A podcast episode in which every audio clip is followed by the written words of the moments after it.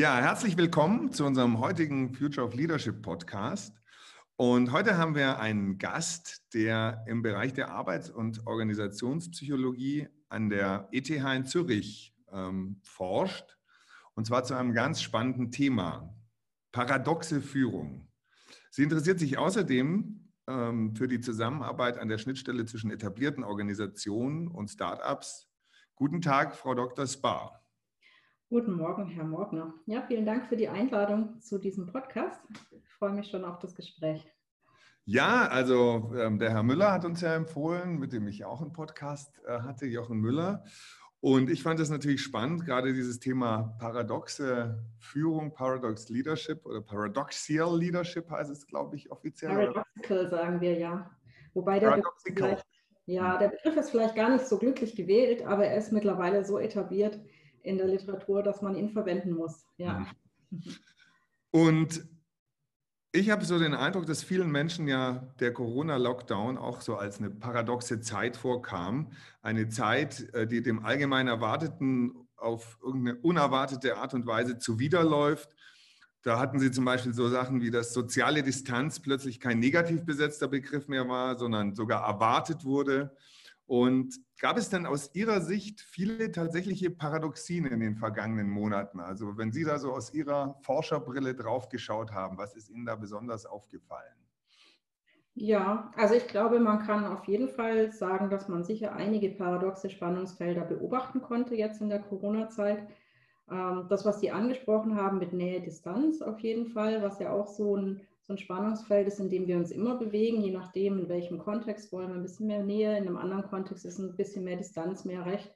Und jetzt gerade in Corona ähm, wurde das ja dann tatsächlich auch neu bewertet durch Corona. Ähm, aber es gibt auch andere Spannungsfelder. Also ich glaube, was wir alle in der Presse mitverfolgen konnten oder auch in Diskussionen mit Freunden oder Bekannten oder ähm, Arbeitskollegen, ist ja diese Frage, die alle sehr stark beschäftigt hat, wie stark müssen wir uns denn einschränken zum Wohl der Gesellschaft mhm. und ähm, inwiefern muss man aber auch die persönliche Freiheit des Einzelnen berücksichtigen, was ja auch so ein klassisches Spannungsfeld zwischen ähm, Gruppen der Gesellschaft und dem Einzelnen, dem Individuen ähm, darstellt. Und was wir natürlich auch ganz stark gesehen haben, ist immer wieder die Frage danach, ähm, sollen denn eben wirtschaftliche Interessen im Vordergrund stehen und oder die humanitären Interessen. Also soll man die Alten schützen und dafür aber den Jungen was wegnehmen beispielsweise. Ähm, all das sind so Spannungsfelder, die uns jetzt sehr stark beschäftigt haben. Ähm, wie würden Sie denn eigentlich äh, überhaupt ein Paradox beschreiben? Was ist aus Ihrer Sicht ein Paradox? Hm, so ein Paradox ist immer so, ein, so eine Spannung zwischen scheinbaren Gegensätzen, wo man auf den ersten Blick denkt, man kriegt das gar nicht zusammen, eben wie Nähe und Distanz. Also entweder man ist ähm, auf Distanz oder man ist in der Nähe. Das ist sowas, der mhm. erste Impuls, den man vielleicht hat, wenn man darüber nachdenkt. Ähm, aber wenn man genauer hinschaut, hängt es dann doch miteinander zusammen. Ähm, so ist nämlich beispielsweise die Freiheit des Einzelnen nur möglich in einer funktionierenden Gesellschaft. Mhm. Sonst wäre das gar nicht möglich. Dann hätten wir tatsächlich sehr wenig Freiheit, wenn unsere Gesellschaft nicht funktionieren würde. Ähm, und das ist so ein Beispiel, wo man sieht, diese Spannungsfelder sind nicht nur in der Krise immer vorhanden, sondern die sind eigentlich immer da. Sie werden nur durch die Krise aus dem Gleichgewicht, in dem sie sich befinden, oder es mal mehr, ein bisschen weniger, aber im Grunde befindet sich das in so einem Gleichgewicht, ähm, wenn jetzt keine Krise da ist. Und die Krise bringt die Spannung so an die Oberfläche und macht sie uns eben stärker bewusst, weil sich was verändert hat. Das war ja jetzt eigentlich schon sehr spannend, dass äh, mit dem Auftauchen von Corona eigentlich eine sehr große Bereitschaft bei den Menschen da war, sich in ihrer persönlichen Freiheit einzuschränken. Also mich hat es auf jeden Fall extrem überrascht, dass eigentlich weltweit, zum Teil sogar schon bevor gesetzlich oder von, von, von den Gesetzgebern irgendwelche verpflichtenden Maßnahmen ähm, definiert wurden, eigentlich die Menschen angefangen haben, sich freiwillig äh, einzuschränken. Haben Sie eine Erklärung, wieso das jetzt gerade bei Corona so gut funktioniert hat? Ähm, dass die Leute sich eingeschränkt haben. Ich denke, viele haben das vielleicht tatsächlich verstanden, dass es notwendig ist, ähm, jetzt tatsächlich zum eigenen Schutz und zum Schutz der Gesellschaft sich einzuschränken. Also dass es nicht ähm, nur das eine oder das andere ist, sondern dass es tatsächlich auch für sie selber ist und auf lange, auf lange Sicht ihnen die Freiheit auch wiedergeben wird. Denn je schneller wir den Lockdown auch durchgeführt haben und uns da auch selbst isoliert haben, vernünftig verhalten haben, umso schneller wurde ja auch versprochen, dass die Krise dann vorbei sein wird. Mhm. Mhm. Ähm, und ich denke, die Leute haben in dieser Zeit dann eben andere Wege gefunden, wie sie ihre persönliche Freiheit ausleben oder auch die Nähe zu ihren Angehörigen, zu ihren Freunden suchen können, obwohl sie sich eben in Selbstisolation befanden. Also gerade, ich denke, ähm, das Thema Videotelefonie hat wahnsinnig geboomt jetzt in den letzten ähm, Wochen. Ähm, oder auch, ich denke, viele haben öfter zum Telefonhörer gegriffen oder vielleicht auch mal einen persönlichen Brief geschrieben. Also wir haben eigentlich andere Medien gefunden, um trotzdem das auszuleben, was wir eben in der Zeit auch brauchten. Und was man aber auch sagen muss, andere haben es halt dann auch nicht verstanden und haben tatsächlich sehr betont, dass es dieser Einschnitt in ihre persönliche Freiheit ist. Und das wird ja jetzt zunehmend mehr auch zum Problem, wenn man das gesamtgesellschaftlich betrachtet. Also ähm, irgendwie fühlen die Menschen die Gefahr jetzt nicht mehr so, jetzt auch wo die Zahlen relativ niedrig sind. Ja. Und dann kippt es so ein bisschen auf die andere Seite. Also man sieht diesen langfristigen Nutzen nicht mehr so, sondern mehr das kurzfristige ähm, heute eingeschränkt sein. Aber ich glaube, das war, das war auch so ein bisschen meine Erkenntnis. Also ähm, am Anfang war natürlich Corona für viele Leute eine sehr akute Gefahr, eine akute Bedrohung. Und das heißt, weil es so nah war, war man auch bereit, aus seiner Komfortzone rauszugehen und, und sein, sein Leben zu verändern. Ähm, ich hatte auch das Gefühl, dass am Anfang da wirklich sehr gut kommuniziert wurde. Also es wurde den Leuten auch klar gemacht, wie Sie gesagt haben, dass Verhalten tatsächlich ähm, auch was bewirken kann.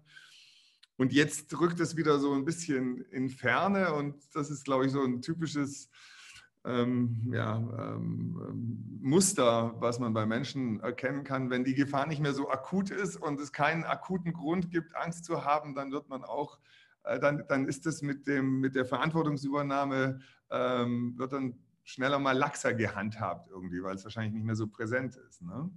Ja, also ich denke, man hat einfach das große Ganze weniger im, im Blick. Je mehr und je länger das geht und je besser es auch geworden ist letztlich, wird man vielleicht auch mehr auf, auf irgendwie die kurzfristigen Entbehrungen, die man da eben hinnehmen musste, zurückgeworfen. Und äh, ich denke, das müssen wir uns einfach alle immer wieder und auch, das muss in der Kommunikation auch immer wieder kommen. Einfach dieses, die Krise ist einfach noch nicht vorbei und Corona ist noch da und mhm. ähm, wir haben das sehr gut gemacht und deswegen steht Deutschland jetzt ja auch gut da. Mhm. Ähm, aber wenn man jetzt nachlässt, dann sind wir halt wieder da, wo wir vor drei Monaten waren. Und das ist einfach sehr abstrakt und schwer begreiflich für, die, für, für viele Leute, denke ich.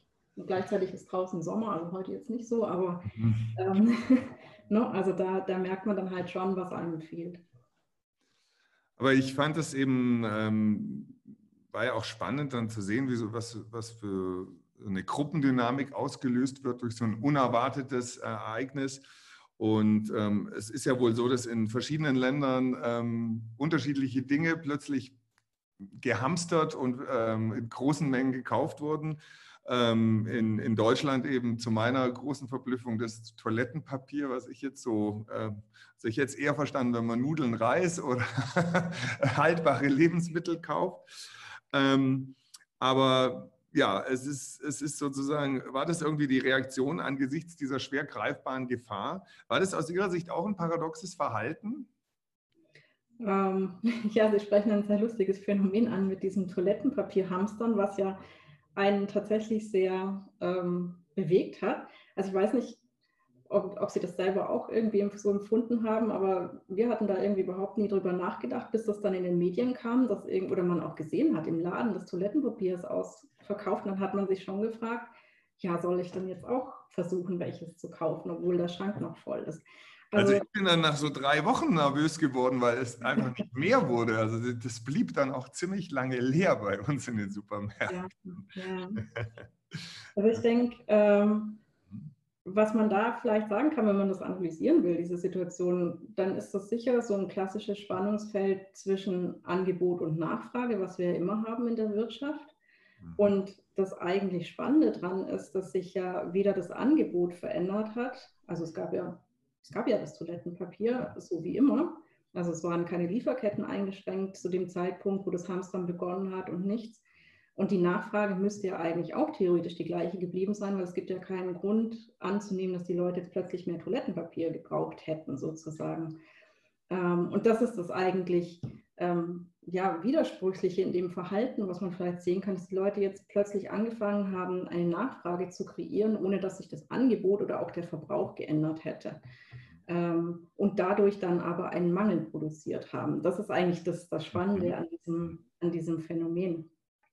Ähm, ich denke halt, wenn Sie sagen, es ist eine Reaktion auf diese Situation, das ist halt was sehr Greifbares, was man unmittelbar und relativ günstig tun kann. Man kann in den Laden gehen und sich Toilettenpapier kaufen und dann fühlt man sich vielleicht in der unkontrollierbaren Situation schon besser, weil man ein Stück weit Kontrolle wiedererlangt hat. Also man hat zumindest diesen Vorrat jetzt zu Hause. Da kann auf jeden Fall schon mal nichts passieren, selbst wenn man zwei, zwei Wochen in Quarantäne gehen muss. Mhm. Ähm, also ich denke, so kann man das sicher mit mit eben einer Reaktion auf diesen Kontrollverlust, den, mhm. wir erfahren haben, sicherlich auch erklären.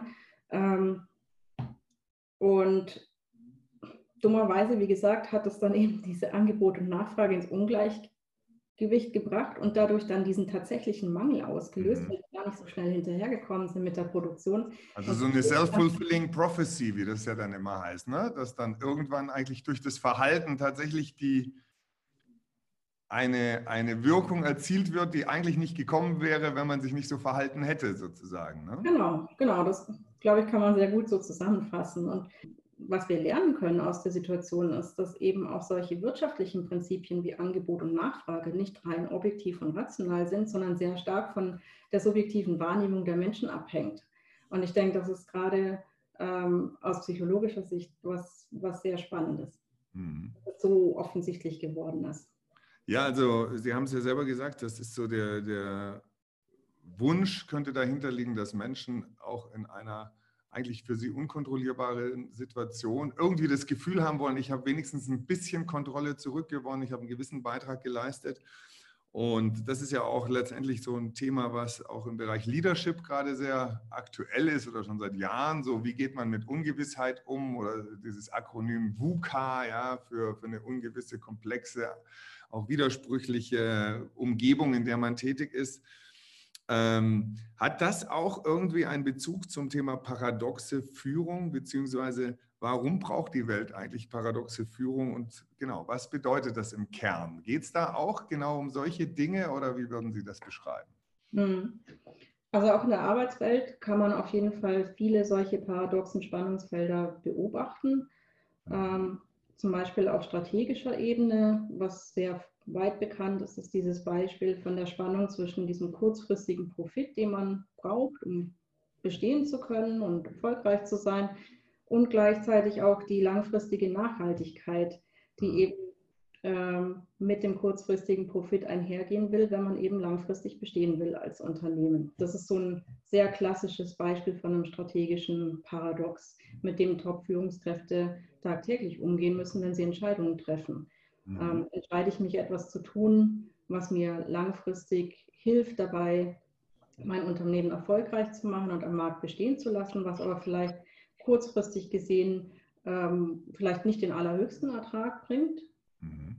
Und oder fokussiere ich auf diesen kurzfristigen Profit, aber vielleicht mit dem Risiko, dass langfristig dann äh, mir äh, Möglichkeiten durch die Lappen gehen. Das heißt, eigentlich ist Paradox steht auch für Zielkonflikte letztendlich, für widersprüchliche Zielkonflikte, zwischen denen man, wo eine Spannung entsteht und zwischen denen man dann irgendwie agieren muss. Mhm. Also Ziel, es, gibt, es gibt einige paradoxe Zielkonflikte, aber es ist nicht per se der Zielkonflikt, sondern mhm. es sind eher Ziele, die gegensätzlich wirken, aber miteinander zusammenhängen. Mhm. Also das sieht man auch an dem Beispiel sehr schön. Also ohne kurzfristigen Profit bleibe ich nicht lange genug am Leben, um überhaupt irgendwie langfristig nachhaltig sein zu können. Aber ohne langfristige Nachhaltigkeit im Blick zu haben, ist es einfach auch sehr schwierig, auf lange Zeit hingesehen Profit zu erwirtschaften. Also ich brauche irgendwie beides, die bedingen sich wechselseitig. das finde ich spannend. Das ist jetzt tatsächlich für mich auch so eine neue Erkenntnis. Also Ziele, die letztendlich ein unterschiedliches Verhalten implizieren, aber eigentlich muss ich beide erreichen, um ähm, ein übergeordnetes Ziel zu, zu verwirklichen, sozusagen. Ne? Wie ja, zum genau. Beispiel ein Unternehmen dauerhaft am Leben zu erhalten. Genau. Mhm. Also das ist, das ist die klassische Definition von einem Paradox. Es ist mhm. widersprüchlich auf den ersten Blick, hängt aber miteinander zusammen und bleibt auch über die Zeit hinweg bestehen. Das heißt, es ist nicht eine Frage, die ich einmal beantworte und dann ist es so, sondern die Frage wird sich immer und immer wieder stellen. Ja, sehen Sie, Sie sind jetzt die Erste, die mir das so erklärt hat, dass ich es kapiert habe. Also das vielen Dank dafür schon mal. Also Im Gegensatz dazu, manchmal hilft es auch, den Gegensatz dazu zu anzuschauen. Im Gegensatz dazu haben wir Dilemmata. So mhm. klassische mhm. Fragen wie, soll ich was selber machen oder soll ich es kaufen? Mhm. Da mhm. kann ich mich für eins von beiden entscheiden und dann ist die Frage gelöst sozusagen. Also die Frage kommt ja nicht wieder, mhm. sondern da kann ich wirklich entweder oder entscheiden. Bei einem Paradox, und das ist so die Kernaussage auch ähm, von, von dieser ganzen paradoxen Betrachtungsweise, ist bei einem Paradox, tue ich mir nichts Gutes, wenn ich entweder oder versuche zu entscheiden, sondern da ist die Antwort immer beides. Okay, das ist auch spannend. Okay, weil ich nämlich das auch öfter, glaube ich, in der Vergangenheit als quasi Synonym verwendet habe, Paradox und Dilemma. Und Dilemma verstehe ich jetzt. Da kann ich entweder oder, da habe ich einfach, ich bin in der Spannung, was ist die bessere Entscheidung, aber ich kann mich ganz klar für das ein oder andere entscheiden. Und bei einem Paradox muss ich sowohl als auch eigentlich denken. Ne? Genau. Da muss ich eine Balance hinkriegen. Mhm. Genau. Also idealerweise ja. Genau. Wollen wir vielleicht ein Beispiel machen aus dem Bereich ähm, der Mitarbeiterführung? Das ist so mein, ähm, mein Forschungsfeld, wo ich mich für interessiere. Ähm, dann haben wir dieses auch sehr klassische Spannungsfeld zwischen direktiver Führung, also eine Führungskraft macht klare Vorgaben, gibt eine Richtung vor, ähm, mhm. gibt Regeln vor, also sagt im Grunde, wie es gemacht werden soll. Und auf der anderen Seite ähm, ist ja sehr modern geworden oder viel diskutiert worden, gerade auch in letzter Zeit die befähigende Führung. Mhm. Also manche kennen das vielleicht auch unter dem Schlagwort Empowering Leadership. Mhm wo es darum geht, Mitarbeitenden möglichst Freiraum für ihre Entfaltung zu geben und auch Entscheidungsspielraum zu geben, damit sie eben motiviert sind und auch sich mit ihren Ideen entsprechend einbringen können, was ja auch tatsächlich ein sehr, sehr wichtiger Aspekt in unseren komplexen Arbeitsumfeldern ist. Mhm.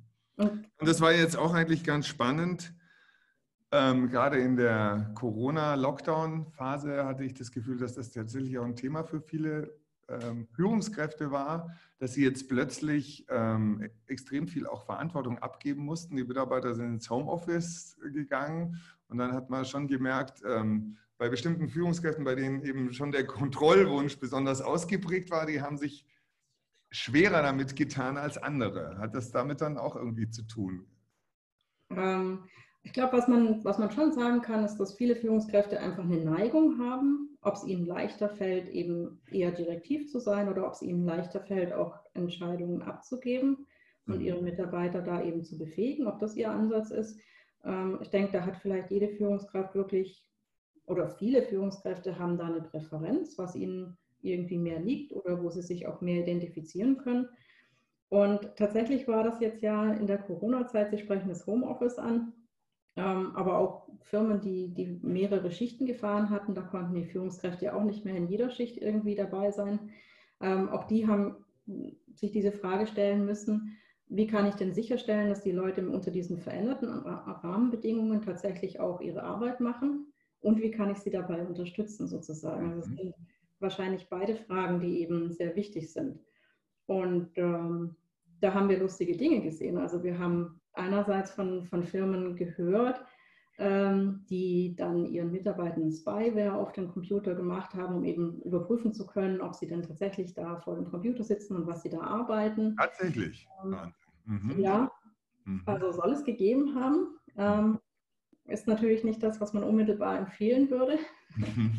Andere haben aber auch relativ rigide, ähm, wie soll ich das sagen, so rigide Formen der Zusammenarbeit definiert in der Krise. Also sowas wie jeder trägt in den Kalender ein, was er heute arbeitet, mhm. ähm, was vielleicht zu der Zeit vor der Krise überhaupt nicht so üblich war. Also auch sowas habe ich zum Beispiel im akademischen Umfeld gesehen und war relativ erstaunt darüber, ähm, dass man plötzlich zu Doktoranden sagt, tragt doch bitte in den Kalender ein, was ihr jetzt heute machen wollt. So. das ist halt auch eine Botschaft, oder? Also es ist ja die Botschaft, ähm, wir vertrauen euch nicht, dass ihr euch zu Hause selbst organisiert. Ne?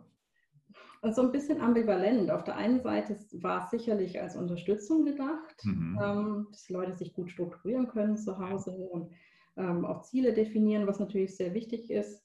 Ähm, und auf der anderen Seite hat es natürlich schon auch so ein bisschen diesen Kontrollaspekt.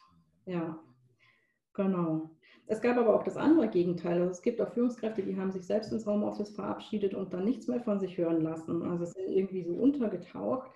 Ähm, vielleicht, weil sie selber einfach auch mit der Situation nicht so gut zurechtgekommen sind. Auch das muss man einfach sehen. Führungskräfte sind auch Menschen, die genauso unter der Corona-Krise zu leiden hatten wie andere und deren häusliches Umfeld vielleicht auch genauso wenig darauf eingerichtet war wie das andere. Ähm, aber auch das ist sicherlich sehr verunsichernd für, für die Beteiligten. Und wenn wir jetzt vorhin gesagt haben, eigentlich das Beste, wenn man in so einem Paradox steckt, ist zu versuchen, sowohl als auch zu tun oder beides und zu tun. Ähm, glücklicherweise haben wir auch da sehr gelingende Lösungen gesehen. Also ähm, wo Führungskräfte ihre Mitarbeiter ins Homeoffice geschickt haben, gesagt haben, jetzt richtet euch da erstmal ein, guckt, dass ihr da irgendwie gut auf ein Arbeitslevel kommt und dann mit ihnen gemeinsam auch definiert haben, was sind denn überhaupt die Ziele, die wir realistisch aus dem Homeoffice heraus auch erfüllen können. Also auch dieser veränderten Situation Rechnung getragen haben, aber gleichzeitig gemeinsam auch ähm, Ziele festgelegt haben, die dann zu erfüllen waren. Ziele sind in der Situation super wichtig gewesen, einfach weil sie tatsächlich Struktur geben, weil sie ein gemeinsames Verständnis auch davon geben, was ist denn jetzt erwartet und was, was ist jetzt zu tun und wie kann man es auch gemeinsam tun. Und sie geben auch die, die Möglichkeit, entsprechend Feedback zu geben. Auch das ist wichtig, wenn ich allein hier zu Hause sitze mhm. und überhaupt gar keinen Input mehr, mhm. weil keiner so genau weiß, was ich eigentlich jetzt hier mache. Und ich weiß es vielleicht selber nicht so genau. Ist das eine sehr unbefriedigende Situation. Aber wenn eben diese Ziele klar festgelegt sind und auch in einem vereinbarten Rhythmus dann eben Feedback auch dazu gegeben werden kann, gibt es beiden Seiten ein gutes gemeinsames Verständnis, dem Mitarbeiter zu Hause die Freiheit, das so zu gestalten, wie es eben da klappt, unter den neuen Umständen, die wir alle erlebt haben. Und der Führungskraft aber auch die Möglichkeit, das ab und zu eben mit den Mitarbeitenden zu besprechen und dazu Feedback zu geben. Und das, das heißt, also paradoxe Führung habe ich jetzt verstanden, ähm, findet eben in so einem Spannungsfeld statt zwischen Zielen, die eigentlich einer übergeordneten Interesse dienen, aber in der Art und Weise, wie man sie erreicht, irgendwie auch widersprüchlich sind. Ähm, Homeoffice, Sie haben gesagt, das zerrt ja voll auf diesen, diesen paradoxen Konflikt oder dieses paradoxe Thema Nähe und Distanz ein. Und ist dann Aufgabe von paradoxer Führung da auch letztendlich experimentell ranzugehen, weil wenn ich in so einem Spannungsfeld bin, dann ist, kann ich ja nicht schwarz und weiß äh, sagen, dann kann ich nicht sagen richtig und falsch. Sie haben es ja selber gesagt, da muss ich ja sowohl als auch sagen. Und ist da auch wichtig, dass man als Führungskraft in einer Führungsrolle bereit ist, eben auch ja, Dinge auszuprobieren, um zu schauen, wie navigieren wir in diesem Spannungsfeld eigentlich so, dass wir zum Schluss einen guten Punkt, ein kurzfristiges Gleichgewicht finden, was sich wahrscheinlich dann auch immer wieder ändern kann? Oder was ist da tatsächlich dann auch der Nutzen von Paradoxal Leadership? Ja, also ich denke, ähm, dieses, die paradoxe Lösung ist nicht immer gleich. Also es ist kein mhm. dogmatischer Ansatz. Ich mache immer A und B genau so, sondern es ist tatsächlich ein Ansatz, wo die Führungskraft ähm, gemeinsam mit ihrem Umfeld entscheidet, wie wollen wir jetzt in der bestimmten Situation mit einer bestimmten Anforderung, die da ist, umgehen. Also wir sehen ja zum Beispiel durch Corona dieses Spannungsfeld Nähe-Distanz oder dieses Spannungsfeld Kontrolle ausüben versus Kontrolle abgeben, was da ist. Das definiert sich ja durch die Krise neu. Das heißt, ich muss als Führungskraft auch neue Möglichkeiten finden, damit umzugehen. Mhm. Und ich bin ja damit glücklicherweise nicht allein, sondern ich kann das ja auch zusammen mit meinen Mitarbeitenden dann gestalten. Aber die Aufgabe der Führungskraft ist sicherlich erstmal das anzunehmen, dass das so ist und dass das auch, wie gesagt, es gibt nicht die eine Antwort oder ich kann nicht einmal eine Antwort definieren und dann ist das so, sondern das ist tatsächlich im Fluss, genauso wie eben die Dinge in meiner äh, in meinem Arbeitsumfeld im Fluss sind. Das heißt, ja, eine Führungskraft wird immer das ausbalancieren müssen, schauen, was ist denn jetzt ähm, eine optimale Kombination von Richtung und Freiheit beispielsweise was brauchen denn vielleicht meine Mitarbeitenden auch? Ähm, wer braucht das vielleicht auch? Aber es ist kein Kompromiss. Also es ist nicht, was viele jetzt vielleicht denken, so, ah, dann gebe ich so ein bisschen Freiraum und gebe aber so schon die Richtung vor. Das ist damit nicht gemeint, sondern es ist wirklich beides tun. Das kann ich als Führungskraft beispielsweise so erreichen, indem ich ähm, wenn ich eben schon so einen Gedanken im Kopf habe, und es wird ja teilweise auch von der Führungskraft erwartet, dass sie eine Richtung vorgibt, dass ich meine Meinung äußere, dass ich sage, das ist der Weg, den sehe ich als eure Führungskraft, so würde ich da vorgehen und dann die Leute dazu einlädt, ihre Gedanken dazu einzubringen, ihre Ideen dazu einzubringen und diese Richtung auch mit auszugestalten. Das heißt, dass ich als Führungskraft schon eine klare Vorstellung davon habe, wo soll es denn hingehen, dass ich aber auch anerkenne, dass ich nicht alles wissen kann mhm. und dass ich viele Experten vielleicht in meinem Team habe, die eine andere Sichtweise haben und dass wir nur gemeinsam tatsächlich den Weg finden können, der uns zum Erfolg bringt. Mhm. Ja, und wahrscheinlich auch die Fähigkeit, auch wirklich situativ zu führen. Also ich fand es nochmal interessant, dass Sie gesagt haben, dass natürlich ähm, der Kontext ist ja ständig in Bewegung und deshalb müssen auch die Antworten ähm, auch bei paradoxen ähm, Interessen oder paradoxen Ziel, Zielthemen immer andere sein, weil ich immer den Kontext letztendlich auch berücksichtigen muss. Also vor Corona war die richtige Antwort eben vielleicht eine ganz andere als dann während des Corona-Lockdowns. Ne?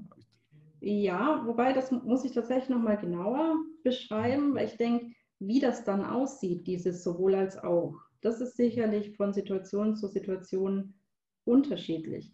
Was aber nicht unterschiedlich ist, dass ich immer beides tue. Also ich werde nie anfangen, entweder oder zu machen, was mhm. wir unter situativer Führung oft verstehen.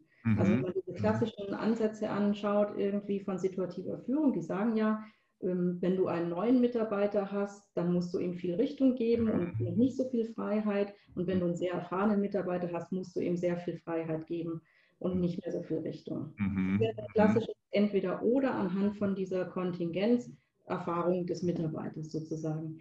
Und paradoxe Führung würde das so nicht tun. Sie würde in beiden Situationen eine Richtung aufzeigen und den Mitarbeitenden dazu einladen, sich daran zu beteiligen, sich einzubringen, seine Ideen ähm, zu, ja, mit einzubringen und tatsächlich die Entscheidung dann auch gemeinsam zu fällen.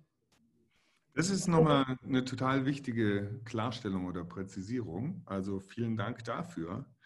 Und sagen Sie, ähm, konnte denn aus Ihrer Sicht die paradoxe Sichtweise jetzt gerade in der Zeit des Corona-Lockdowns Führungskräften helfen, mit dieser Situation besser umzugehen und ihre Teams auch trotz aller Änderungen und Einschränkungen effektiver zu führen? Ähm, ich denke schon, dass Führungskräfte, die diese Haltung verinnerlicht haben, also die ähm, tatsächlich nicht mit so einer Entweder-Oder-Brille durchs Leben gehen, sondern eben auch verstanden haben und das auch leben, dass sie sagen, okay, hier sind Spannungsfelder, das ist in Ordnung, das finde ich sogar gut, da versuche ich das Beste draus zu machen ähm, und die Vorteile zu nutzen, die ja auch beide Optionen, die da sind oder die vielen Optionen, die da sind, auch mit sich bringen, ähm, dass die leichter durch, durch diese Zeit gekommen sind, wie wir eben zum Beispiel auch bei dieser Frage nach Kontrolle ähm, ausüben und Kontrolle abgeben gesehen haben. Das ist für die Führungskraft nicht eine Frage, mit der sie sich beschäftigen muss. Gebe mhm. ich Kontrolle ab oder ähm, versuche ich die Kontrolle zu behalten? Also diese Entweder-Oder-Fragen muss sie sich gar nicht stellen, was eine Riesenerleichterung ist eigentlich, sondern es ist immer die Frage, wie kann ich beides tun? Mhm. Ähm, und ich denke auf jeden Fall, dass die Führungskräfte, die das so verinnerlicht haben, auf jeden Fall besser gerüstet waren, weil sie nicht überrascht waren, dass jetzt mal was anderes ist oder dass man nicht die vollständige Kontrolle haben kann. Mhm. Ähm, sondern dass, dass sie tatsächlich dann eben diese Lösungen auch gesucht haben und möglicherweise darin auch geübt hm. sind. Genau.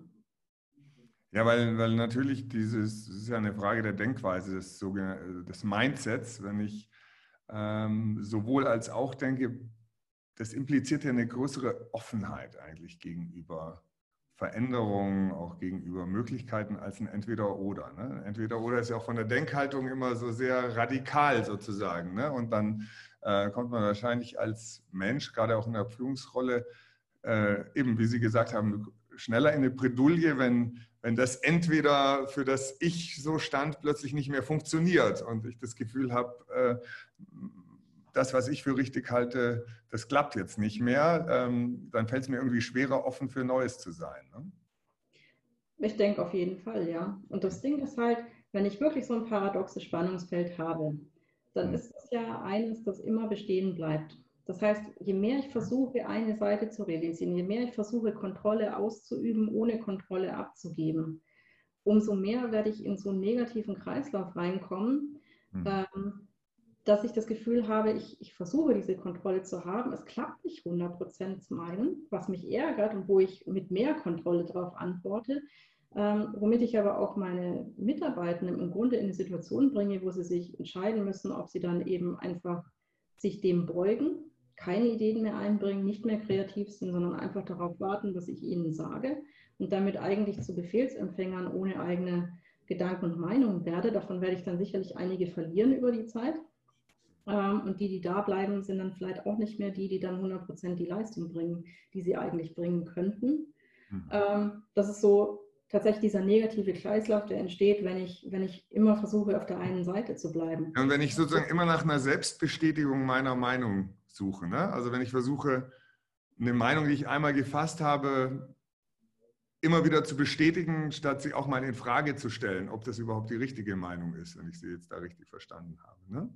Ne? Ja, es ist einfach, ähm, es ist einfach dieses Ignorieren von dem Spannungsfeld. Mhm. Ähm, mhm. man schlägt sich immer nur auf diese eine Seite, aber die andere Seite geht ja nicht weg dadurch. Mhm.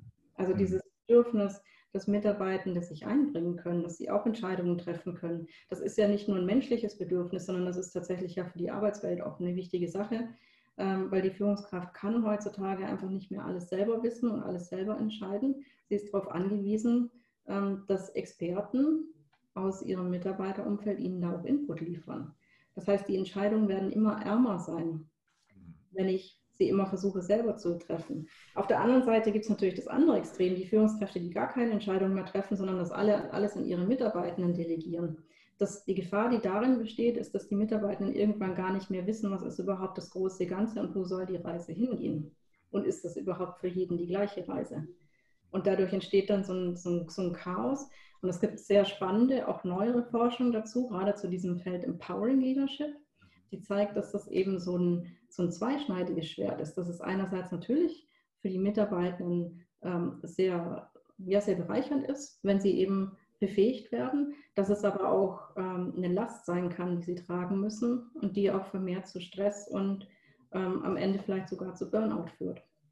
Das heißt, da eine gute, also beides zu tun einfach. Es ist ja keine Mischung, es ist kein Kompromiss, es ist wirklich dieses beides zu haben in voller Konsequenz, was dann zum Erfolg führt. Was mir gefällt und was ich jetzt auch wirklich für, für mich so als Aha-Erlebnis aus unserem Gespräch mitnehme, ist dieses Verständnis dafür, dass so ein Paradoxon wirklich was Langfristiges ist und dass eigentlich ich dann als Führungskraft wirklich dauerhaft das Ziel formulieren kann, wie finde ich zum Beispiel die optimale Balance zwischen Nähe und Distanz oder zwischen Kontrolle und Eigenverantwortung, dass das auch eigentlich ein dauerhaftes Ziel in meiner Führungsverantwortung sein kann und ich eben dann äh, auf dem Weg dorthin verschiedene Dinge ausprobiere, aber das eigentlich wirklich so, so, so eine nachhaltige Guideline sein kann. Ne? Und ähm, das war für mich jetzt auf jeden Fall neu dass Paradox, paradoxe Themenstellungen wirklich so was Langfristiges mhm. eigentlich darstellen. Und eigentlich was Dynamisches. Also es ist so eine dynamische Balance, die ich versuche mhm. zu finden. Da gibt es auch, das nennt sich dann das Dynamic Equilibrium Model. Das ist mhm. eines der sehr bekannten Modelle in der Paradox-Literatur, die genau das erklärt. Und die Autoren von diesem Modell, die haben auch ein sehr schönes, also eine sehr schöne Metapher dafür. Und zwar verwenden die den, den Fahrradfahrer, ähm, also wenn man so Fahrrad fährt, dann mhm. tritt man ja in die Pedale.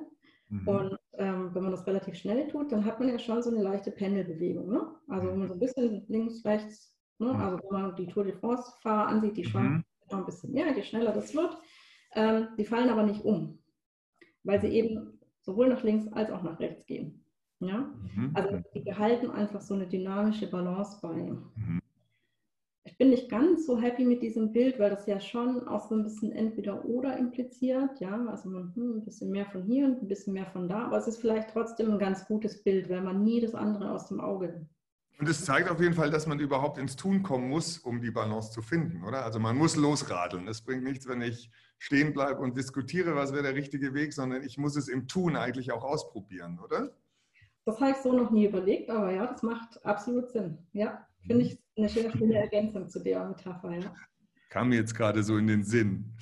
Ja, wenn Sie so die letzten drei Monate des Lockdowns Revue passieren lassen, Frau Spar, welche Lehren sollten Führungspersonen aus dieser Zeit ziehen? Also was kann man da in der Führungsrolle wirklich mitnehmen, auch für die Zukunft? Ja, ähm, also zum einen denke ich, dass was Führungskräfte auf jeden Fall mitnehmen können, ist so ein Bewusstsein darüber, dass wir nicht alles kontrollieren können und dass wir damit aber auch nicht alleine sind. Das finde ich so einen sehr tröstlichen Gedanken. Also so schlimm das alles war jetzt mit der Corona-Krise und auch sicherlich weiter auch unser Wirtschaftsleben noch beeinträchtigen wird und auch unser persönliches, privates Leben, umso mehr gibt es uns aber schon auch dieses Gefühl, wir sind damit nicht alleine. Und damit meine ich äh, einer, einerseits so die Gesellschaft, in der wir leben. Das sehen wir auch, unsere Nachbarn sind in der gleichen Situation, aber auch gesamt, also global gesehen, denke ich, ist es ähm, so ein Ereignis, was uns bewusst macht, dass auch auf der Welt eigentlich alles zusammenhängt und dass man so eine Corona-Krise nicht in Deutschland allein lösen kann, sondern dass da alle irgendwie auch miteinander zusammenarbeiten müssen, damit wir das letztendlich dann in den Griff bekommen. Auch da hat man ja unterschiedliche Ansätze gesehen. Also ähm, ähm, es gab ja diese Gerüchte, dass bestimmte Staaten versucht haben, Impffirmen aufzukaufen, um das zu ihrem eigenen Vorteil zu nutzen. Und ich finde es sehr schön, dass das eigentlich so nicht geklappt hat, sondern die Impffirmen dann schon auch gesagt haben, nee, also ähm, sind ja alle betroffen, es sollten dann auch alle davon profitieren. Also das ist so, so. Das war ja dann auch so eine paradoxe Situation, oder? Also eigennütziges Verhalten versus solidarisches Verhalten, wo, wo man ja auch irgendwie, auch gerade in so einer Krise wahrscheinlich schon auch eine Balance finden muss. Also wo es auch ein sowohl als auch ist. Man muss sicher auch an sich denken, auch an seine eigenen Interessen. Aber es ist eben auch ganz wichtig, diesen solidarischen Aspekt da äh, zu berücksichtigen, oder? Ganz genau, ganz genau. Also das hatten wir auch am Anfang mit, mit diesen ähm, wirklich die Interessen des Individuums, die persönliche Freiheit, also das geht in die gleiche Richtung, dass mhm. die natürlich ausgewogen sein muss mit so einem Gesamtwohl am Ende des Tages.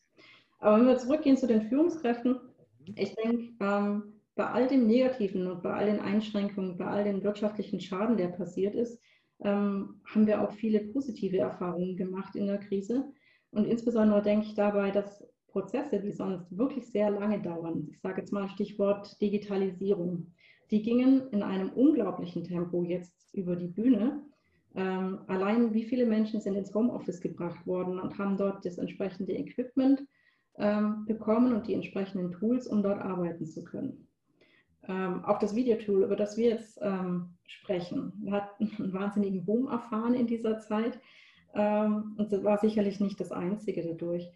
Oder wenn Sie mal schauen, bei uns in der Hochschule, das kann ich aus unserem Kontext auch sagen, das wäre noch vor ein paar Monaten undenkbar gewesen, dass wir die komplette Lehre online machen.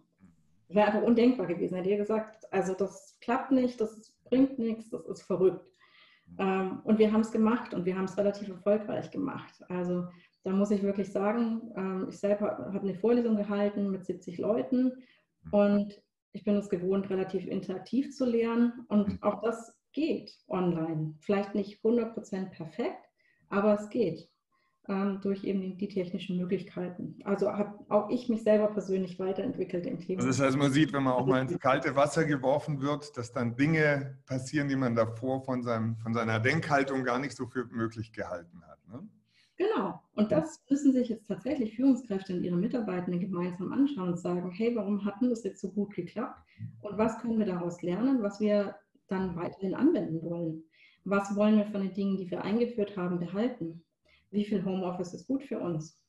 All das sind so Fragen, wo man jetzt eigentlich ähm, sehr schön zurückblicken kann und sich überlegen kann, was ist eigentlich Gutes entstanden. Und das finde ich einen sehr wichtigen Blick auch zurück, damit man auch aus dieser Krise was Sinnhaftes für sich mitnehmen kann.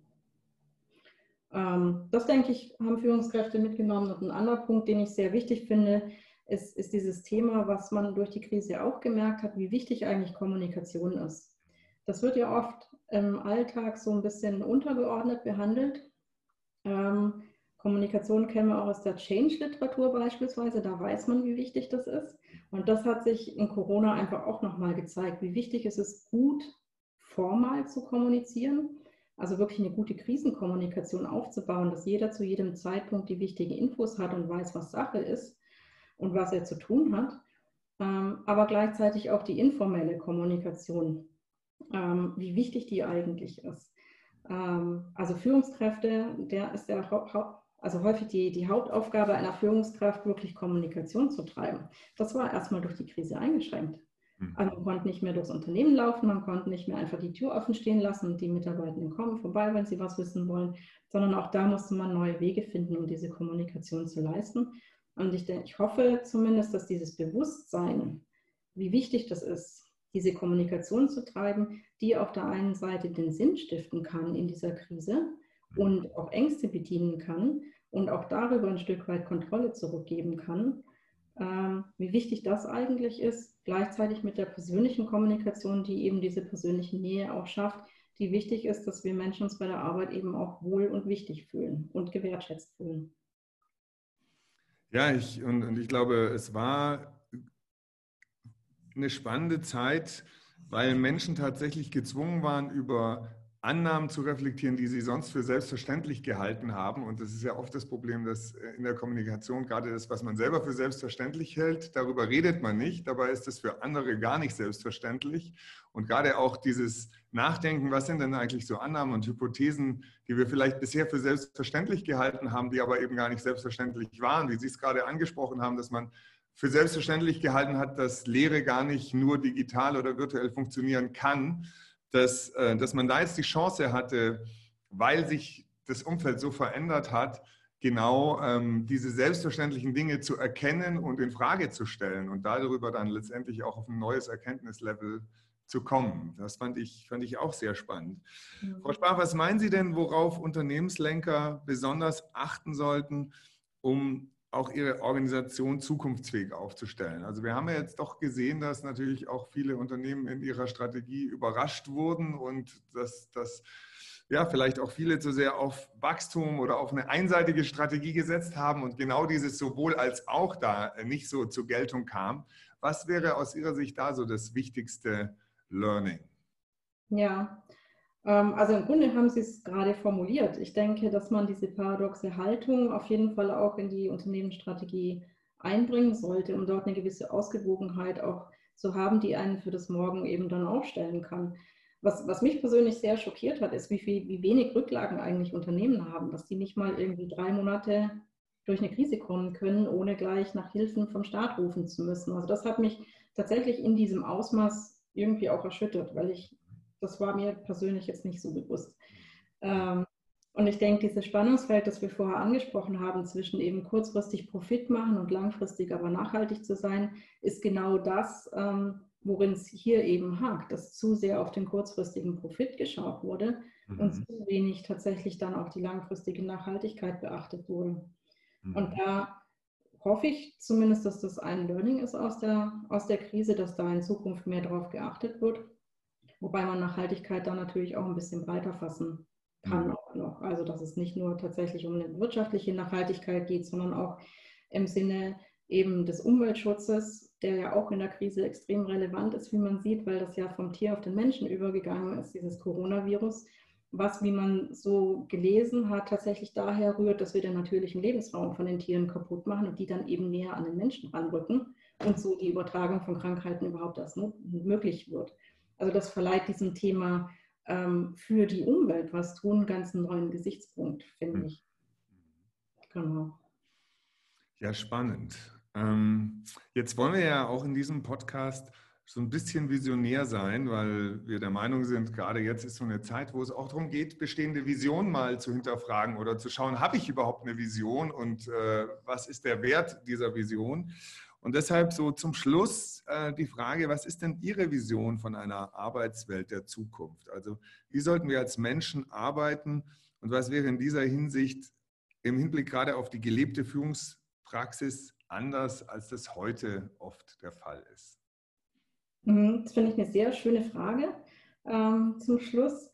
Ähm, als ähm, Forscherin, die mit dem Thema paradoxe Führung ähm, umgeht, würde ich mir natürlich eine Arbeitswelt wünschen, in der die paradoxe Haltung gelebt wird. Ähm, was ich damit meine, ist eine Arbeitswelt, wo eben Interessen Einzelner mit den Interessen der Gemeinschaft stärker auch in Einklang gebracht wird.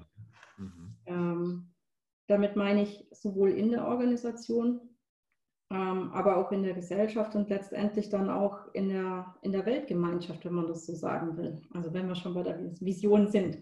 Mhm. Ähm, ich glaube, dass die paradoxe Haltung das Bewusstsein fördert, dass es nicht die eine Lösung gibt, die wir suchen sollten und die wir irgendwie finden müssen, ähm, dass es nicht ein Entweder-Oder ist, sondern dass es eben sehr viele Lösungen gibt und dass wir letztlich diese Lösungen nicht finden, sondern erfinden können. Ähm, das ist auch ein Unterschied. Ist es was, was da ist in meinem Bewusstsein, wo ich denke, ja, diese eine perfekte Lösung, ich muss die finden wie den Heiligen Gral, oder ist es etwas, was ich selber gestalten kann, was ich selber erfinden kann, wo ich selber Neues schaffen kann? Ich glaube, diese Haltung hat eben auch das Paradoxe, dass wir sagen, eben durch dieses sowohl als auch mhm. oder sogar mehr als das. Also wenn man sich auch diesen Gedanken erlaubt, ähm, man muss ja nicht immer nur fragen, sowohl als auch, sondern gibt es, gibt es vielleicht noch mehr als das? Das ähm, ermöglicht einem dann eben ganz neue Gedanken zu entwickeln. Mhm. Ähm, oder auch das, die paradoxe Haltung geht auch damit einher, wie man auf Ressourcen schaut. Also im Moment ist es oft so, dass, dass man denkt, ja, Ressourcen sind halt sehr beschränkt, oft auch durch den Wettbewerb. Was wir aber damit aus dem Auge verlieren, ist, dass Ressourcen durch Zusammenarbeit vermehrt werden können. Also Ressourcen sind faktisch eigentlich nicht endlich, sondern wir machen sie endlich. Und die mhm. paradoxe Haltung, die eben dieses sowohl als auch fördert, kann dazu beitragen, dass Ressourcen mehr werden, wenn man eben zusammenarbeitet. Und das sind wir dann in diesem Spannungsfeld Kooperation und Wettbewerb, ähm, was auch ein sehr spannendes ist tatsächlich. Und ich denke halt auch, und das ist sicher auch in der Krise wichtig, ähm, dass wir dieses Bewusstsein, dass Kontrolle, Sicherheit und Stabilität eigentlich eine Illusion ist, die jederzeit erschüttert werden kann, ähm, dass wir verstehen, dass wir eben durch ständige Improvisation, Flexibilität und unseren Erfindergeist ähm, da aber trotzdem gut durchkommen können. Und das ist eigentlich eine ermutigende Botschaft, finde ich, ähm, die die paradoxe Haltung mit sich bringt. Und ich glaube, je mehr Führungskräfte wir haben, die diese Haltung annehmen und auch an andere weitergeben, ähm, umso erfolgreicher werden wir sein in unserer komplexen und sich auch ständig verändernden Arbeitswelt.